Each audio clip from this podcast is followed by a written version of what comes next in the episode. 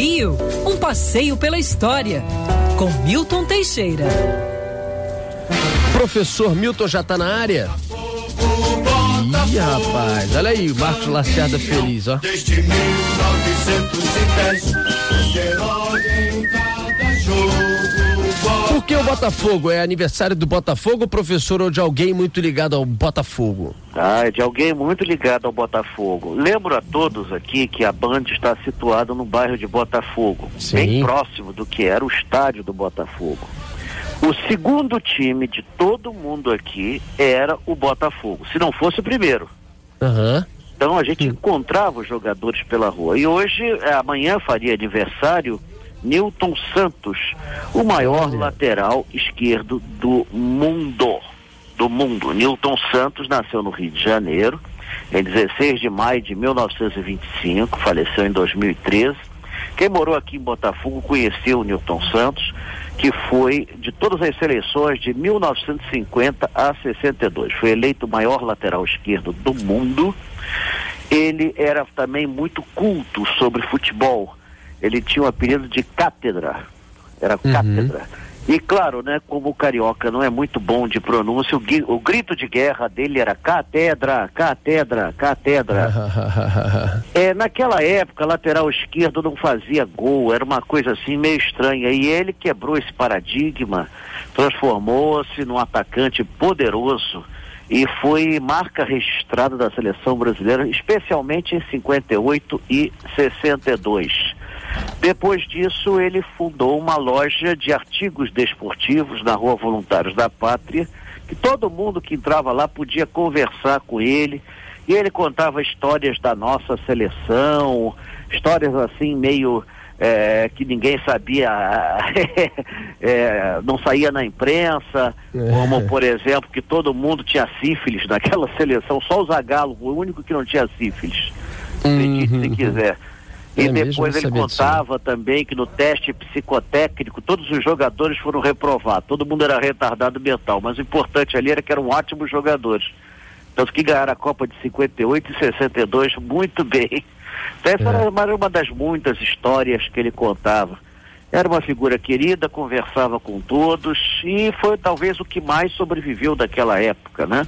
Que ele participou desde a malfadada Copa de 50 até a Copa de 62, que nós conseguimos o bicampeonato. É, é verdade. Newton Santos realmente é uh, tido por muitos como o maior lateral esquerdo da história do futebol uhum. mundial, né? Futebol brasileiro não. E o Botafogo, né, Andreasa, por. É, aliás, por muito tempo, né? Mas Botafogo foi. formava a seleção do É isso que eu ia falar. Foi o grande celeiro e formava aquela... seleções, né? Tem aquela passagem memorável. Aliás, é, tem vídeo desse momento, da Copa de 62, partida contra a Espanha. O ponta direito espanhol vai para cima do, do Newton Santos. Newton Santos faz a falta, derruba o jogador dentro da área. Seria um pênalti para a Espanha. E o Newton Santos então dá um passo para fora da área e induz o juiz ao erro, marcando o que seria um pênalti, uma, uma falta dentro, fora da área é, decisiva para que o Brasil fosse, fosse adiante e se tornasse campeão mundial. Uma passagem, é, uma pequena burla, mas faz parte da ética do futebol, chamemos assim, do grande Newton Santos. Uhum. O professor, eu vou aproveitar é, a sua a inteligência, a sua história, seu brilhantismo, para que você dê uma palhinha sobre o Largo do Boticário, que eu citei agora há pouco, um pouco da história dele. Ele infelizmente ficou muito abandonado, mas por que é um ponto que remete à história do nosso Rio de Janeiro ali no Cosme Velho? O Largo do Boticário, em qualquer cidade do mundo, seria um grande atrativo turístico. Aqui é pouco mais que uma ruína o Largo do Boticário, ele surge, bom, aquilo era a Rua das Laranjeiras, que pegava a Rua Cosme Velho, eram 14 grandes fazendas. A última era de Manuel Luiz da Silva Souto, boticário com loja na rua direita, que hoje é 1 de março. É, ele faleceu no início do século XVIII, ele viveu principalmente no século XVII, Após a sua morte, foram construídas ali várias casas. A mais antiga, inclusive, ainda está de pé, Largo do Boticário 32, está ali. É uma casa colonial muito bonita. É, no século XIX formou-se aí por volta de 1830, 1840 o Largo do Boticário mais ou menos como nós o conhecemos. Era aquele espaçozinho com cinco casinhas ali, cinco, seis casinhas, o Rio Carioca passando do lado.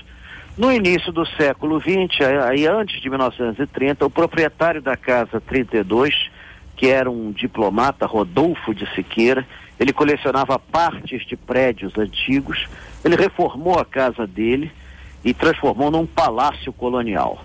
As outras casas pertenciam ao famoso jornalista, dono do jornal Correio da Manhã, Paulo Bittencourt. Como ele era amigo do prefeito Henrique Dodson, estava se abrindo a Avenida Presidente Vargas, foram demolidas milhares de casas. Então ele comprou muito material dessas casas demolidas e montou o resto do Largo do Boticário. Trabalharam ali arquitetos do porte de um Lúcio Costa, Carlos Leão, e outros mais assim. E o Largo do Boticário virou, depois da Segunda Guerra, um padrão de elegância, num local muito bonito. As famílias ali usavam para dar festas e tudo mais. O, o, o nosso amigo, o, o, o, proprietário do Correio da Manhã, o Paulo Bittencourt, dava festas ali até 63, uhum. quando ele faleceu. O Largo do Boticário aguentou até os anos 80, quando então, por decadência da família proprietária, ele entrou em ruínas é, depois uma das casas foi até transformada num local de exposição, o que piorou a situação da casa. A própria proprietária permitiu que moradores ocupassem as casas, o que facilitou as invasões.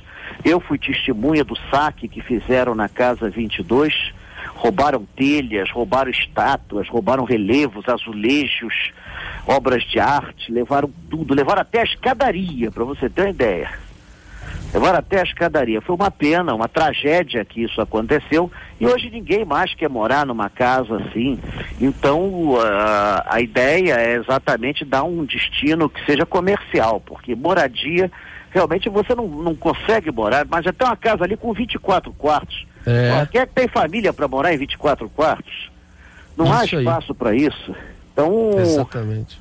a ideia é transformá-los em alguma coisa comercial. A Casa 32 é a única que é pequena, porque sempre foi de um cara que era solteiro e tinha um hábito muito interessante. Ele gostava de fazer as necessidades dele no mato, então o banheiro era no meio da floresta. É. o Henrique Nascimento está mandando mensagem dizendo: Rodolfo, os fotógrafos usam bastante o Largo do Boticário para ensaios de casal ou ensaios femininos e tal, usam muito ali é, para ensaios usou, fotográficos. Para comerciais, inclusive teve um filme do James Bond, O Foguete da Morte, com Roger Moore, em 1979, que tem uma cena memorável no Lago do Boticário, ele chegando de chapéu de mexicano, poncho, amarrando o cavalo assim na porta da casa 22. Grande professor. Brasil, pô. É o bom do professor Milton Teixeira é que ele sabe a história de cada coisa que ele fala, ele sabe também os bastidores que sempre são até melhores do que as histórias. É, eu passei Pro... uma parte da minha vida no Largo, né? Eu conheci muita gente ali, foi ali que eu conheci Lúcio Costa, Oscar Niemeyer, Carlos Leão, é, outras figuras assim da arte brasileira, Burle Marx. É, conheci esse pessoal todo no Largo do Boticário, né? Então, é, é. foi uma amizade assim, é, para um garoto de 20 anos conhecer esses monstros todos, eram Portinari morava ali perto, Portinari vivia no Largo, Portinari só que Portinari, quando morreu, eu era muito criança, infelizmente. Mas eu cheguei a conhecer a família toda, cheguei a conhecer gente que colecionava obras de Portinari, era muito bacana. Entendi.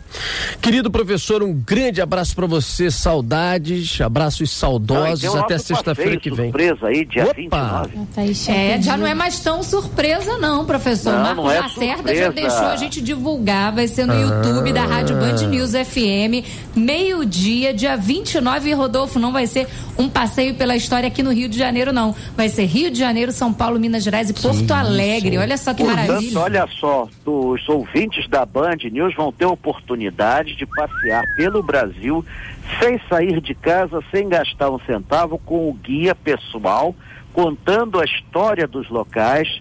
Nós vamos a São Paulo, no pátio do colégio, vou contar um pouco da história de São Paulo. Em Minas Gerais, vamos a Belo Horizonte conhecer um pouco da história dessa cidade, da matriz, da casa mais antiga. Ah, vamos a Porto Alegre e olha, vai ser muito bacana. Eu conto com todos vocês E, claro, também vamos ter um pouco de Rio de Janeiro. Nós vamos fazer uma homenagem aqui, já que é o mês do aniversário da Band. Não vai ser possível fazer na semana que vem, porque a própria Band vai realizar uma série de eventos Isso. e haveria superposição de eventos. Então vamos fazer dia 29, que é muito mais muito mais lógico, né? E uhum. vocês poderão assistir tudo ao vivo e a cores pelo YouTube da Band. Boa! Exatamente. Eu e Lacerda. Bom. Lacerda é o nosso homem da ciência, né? Que ele conhece todos ali. E eu vou explicar o máximo possível, tudo que eu puder fazer assim para tornar essa viagem a mais agradável e instrutiva. É isso aí, professor. Sempre. Tenho certeza que será um grande sucesso mais uma vez. Até sexta que vem, professor. Até sexta que vem. Obrigado por tudo.